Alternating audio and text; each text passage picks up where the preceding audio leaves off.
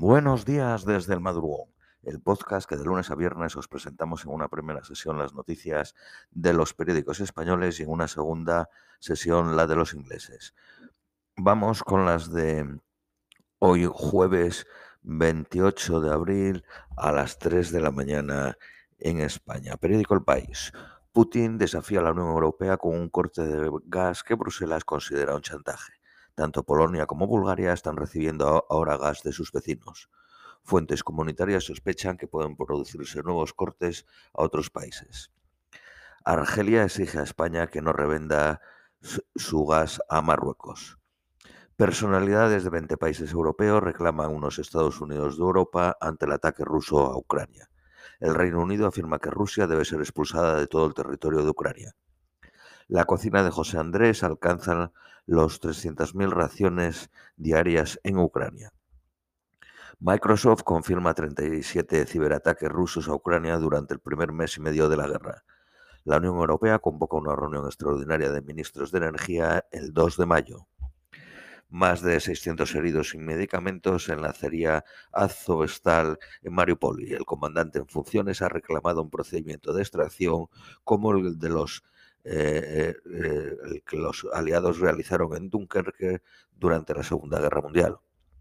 Rusia expulsa a ocho diplomáticos japoneses.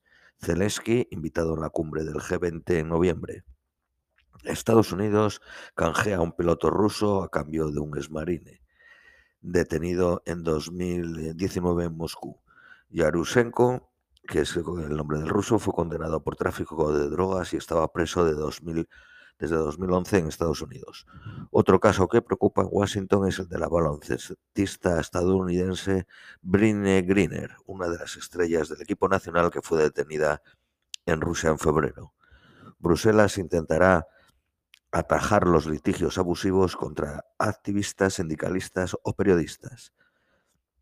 Boric, el presidente de Chile, tiene su primer gran enfrentamiento ordena a la policía despejar las rutas cortadas por los camioneros que reclaman por la inseguridad en los caminos y el alza de los combustibles. Periódico ABC. Rusia acusa a Ucrania de atacar con drones su territorio en varias regiones fronterizas. Un depósito de armas en la región de Belgorod, a unos 20 kilómetros de la frontera, sufrió un fuerte incendio y quedó totalmente destruido. Ucrania cifra su reconstrucción tras la guerra en 600.000 millones de dólares. La Organización Mundial del Turismo suspende a Rusia por la invasión de Ucrania. Ucrania ataca depósitos rusos de combustible con los drones turcos Bayraktar. Ucrania afirma que bombardeó posiciones rusas en la isla de las serpientes. Grecia ofrece ayuda a Bulgaria ante el corte de suministro de gas ruso. La presidenta de la Comisión Europea avisa a las empresas de que si pagan en rublos, el gas ruso violará las sanciones de la Unión Europea. Dos arrestados en Polonia acusados de espiar para Rusia. Rusia impide la entrada a casi 300 diputados británicos en respuesta a las sanciones por Ucrania. La región separatista de Transnistria denuncia disparos desde Ucrania cerca de un gran depósito de armas. Estados Unidos ofrece recompensas de hasta 10 millones de dólares por seis miembros de la inteligencia militar de Rusia acusados de perpetrar ciberataques. La, premia Nobel birmana Sui Kyi, condenada a otros cinco años de cárcel por las golpistas de la Junta Militar de Myanmar por aceptar sobornos. Periódico Cinco Días. Las constructoras ACS y OHLA abren las obras para finalizar el tren de Maryland por 2.170 millones. La Purple Line Rail en el entorno de Washington fue el primer proyecto ferroviario en concesión en Estados Unidos. La banca supera los test de estrés del Banco de España por la guerra en Ucrania. Repsol arranca su primer fotovoltaica en Estados Unidos, concretamente en Nuevo México. El mercado, el mercado pone en duda la OPA de Elon Musk a Twitter.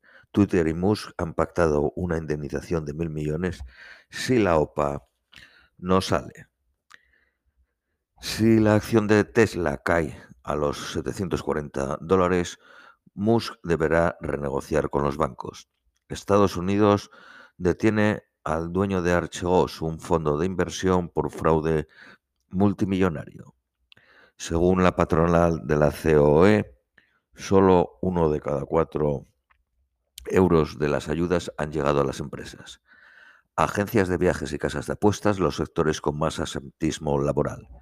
Periódico El Economista. Putin fracasa en el intento de subir el gas a la Unión Europea con cortes. Los futuros del gas en Europa se situaron en una subida de solo el 4% al cierre. La intervención del gas de España y Portugal costará 6.200 millones y P. Morgan cree que la medida no tendrá impacto en las cuentas de las eléctricas. El gasto público español se instala por primera vez por encima del 50% del PIB. Periódico La Razón. La guerra del gas de Putin une a la Unión Europea. Bruselas activa un mecanismo de solidaridad para garantizar el suministro. Putin dijo que Rusia responderá con un ataque relámpago a cualquier injerencia estratégica en lo que ocurra en Ucrania. Maduro asciende al Tribunal Supremo a un magistrado acusado de, disparar a su esposa. Vamos con las noticias nacionales españolas, periódico El País. El gobierno cede y aceptará enmiendas para salvar el decreto. El Partido Socialista busca a la desesperada los apoyos al paquete de medidas anticrisis que vota hoy el Congreso. La indignación de Esquerra Republicana con Margarita Robles, la ministra de Defensa, dificulta la estrategia de Sánchez. El presidente de la Generalitat pidió expresamente la dimisión de la ministra. Sánchez defiende al Centro Nacional de Inteligencia, mientras Rufián lo invita a que busque apoyo parlamentario en el Partido Popular. Abascal señala a Macarena Olona como candidata a las elecciones andaluzas del 19 de junio. Periódico ABC. Puigdemont presiona para que Bruselas investigue a España. Aprovecha su participación en la comisión del Parlamento Europeo que estudia el escándalo de Pegasus en Polonia para promover otro sobre el espionaje al secesionismo. El Centro Nacional de Inteligencia no revelará informaciones operativas a los diputados. Rufián insta a Sánchez a llamar al Partido Popular si quiere aprobar mañana el decreto contra la inflación. El Banco de España dibuja un horizonte negro para España con la deuda y el déficit desbocados. El déficit seguirá en el 4.7 y la deuda en el 113.5 todavía en 2024. Periódico La Razón. La falta de apoyos, el Gobierno tramitará su plan como proyecto de ley para incluir aportaciones. Los socios exigen el cese de Robles para salvar la legislatura. La ministra de Defensa acusa a los independentistas de ir de víctimas. La presidenta del Congreso ofrece cambiar de móvil a los diputados espiados. El Tribunal Supremo cierra filas con el juez del Centro Nacional de Inteligencia. Es hermético y muy serio. Recuerdan que la inteligencia no busca delitos, sino información. El 8% de la financiación concedida a las empresas y a los hogares al borde del impago, según el Banco de España. Sanidad rectifica. Vino y cerveza se quedan en el menú de los bares. Las comunidades autónomas fuerzan al Ministerio a cambiarlo.